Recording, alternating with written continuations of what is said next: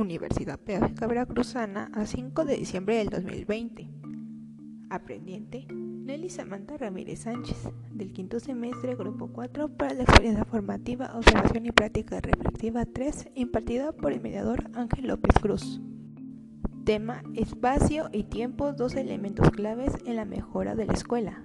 Autora: María Alejandra Bosco. 1. La escuela como tecnología. La visión está asociada a la producción y utilización de herramientas y artefactos para llevar a cabo diferentes tareas de forma más eficaz y eficiente. En los últimos años, hablar de tecnologías es un sinónimo de aplicación y desarrollo de las tecnologías digitales de la información y comunicación, TIC. De esto parte la conceptualización de la escuela como una tecnología de la educación donde logre despertar extrañeza y desconcierto en muchos educadores y precise de una visión más amplia y compleja la propia noción de tecnología. Considerar otras visiones de la tecnología nos permite encontrar los fundamentos para considerar a la escuela como un ensamble de las herramientas tecnológicas. Álvarez y otros en 1993 identifican cuatro figuras de tecnología artefactual, organizativa, simbólica y biotecnológica.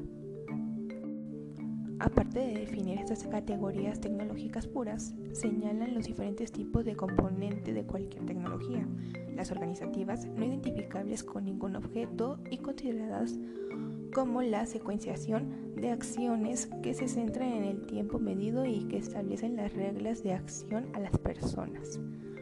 Pueden incluir artefactos, las tecnologías simbólicas entendidas como las representaciones de diferentes tipos de que convierten los componentes reales de signos icónicas, los diferentes lenguajes o las categorías requieren de sustratos materiales que son aparatos o artefactos. 2. Una visión general de las tecnologías de los entornos escolares. Para caracterizar el tipo de entorno que nos ocupa, quizás resulte de utilidad pensar en cómo era la escuela que cursábamos la enseñanza de primaria y secundaria, dado que, de hecho, no refiere sustancialmente de la actual.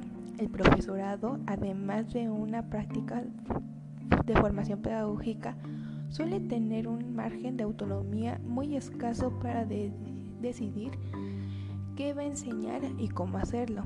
Señalar que esta acción transmisiva, reproductiva, en la cual se fundamenta en la mayoría de las tareas de enseñanza y aprendizaje, hay que señalar que esta acción transmisiva y reproductiva en la que se fundamenta en la mayoría de las tareas de enseñanza y aprendizaje.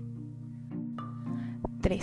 De cómo se entiende y organiza el tiempo tanto en primaria y secundaria, el tiempo se divide en horas de reloj e incluso en bloques de 35 a 50 minutos. Autores como Giddens en 1984, teniendo en cuenta una visión generalista de la educación en la cual todos y cada uno de los estudiantes y de los docentes tienen que alcanzar unos objetivos determinados de antemano. La consideración del tiempo como un recurso finito y objetivo en el sentido en el que significa que todos, para cada persona o grupo en el que se puede gestionarse el, el objetivo de cumplir con los fines educativos determinados. Hall en 1984 propone una conceptualización en el que distingue dos conceptos del tiempo, una monocrónica y otra policrónica. La primera son las tareas ajustadas al tiempo asignado y se da un control administrativo elevado de la distribución temporal. La segunda es el tiempo que se adapta a la tarea con el fin de realizarla de manera adecuada. Ambas respectivamente relacionadas con la técnico-racional y la subjetiva. En el lugar se divide el tiempo en horas por asignatura. Profesorado y alumno pueden crear unidades de tiempo que se correspondan más con las diversas prácticas que se realizan. 4. De cómo se organiza el espacio. Primeramente, contamos con aulas más o menos uniformes y despersonalizadas y aulas especiales. La primera son las que se utilizan durante la mayor parte de la jornada escolar. Suelen caracterizarse por contar con una serie de pupitres, sillas y mesas, estando en filas mirando hacia una pizarra y una mesa, la de la docente. Los estudiantes permanecen sentados mirándolo fijamente. En cambio, la segunda son utilizadas de forma excepcional y menos regular y ligadas, sobre todo a la utilización de una materia especial que no tiene cavidad en el aula regular.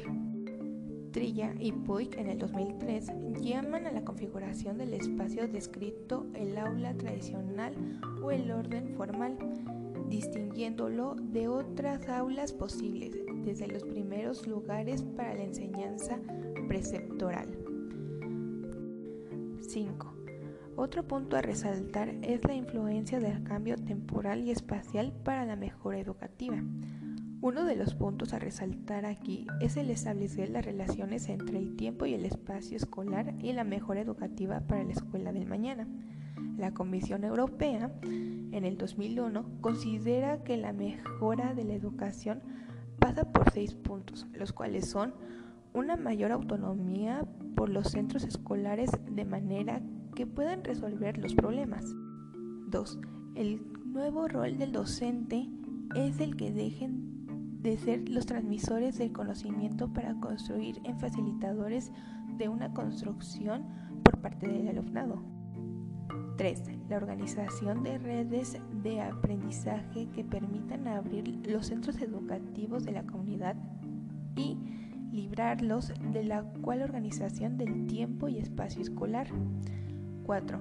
Detener la evaluación donde los tipos de examen deberían reemplazarse o complementarse con el desarrollo de portafolios.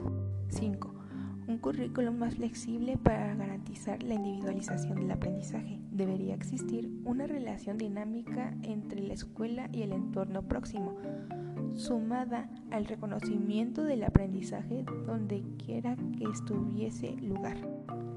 Y 6. Aumento de recursos en infraestructura física, es decir, más y mejor equipamiento en tecnologías de punta, ordenadores y conexiones a Internet.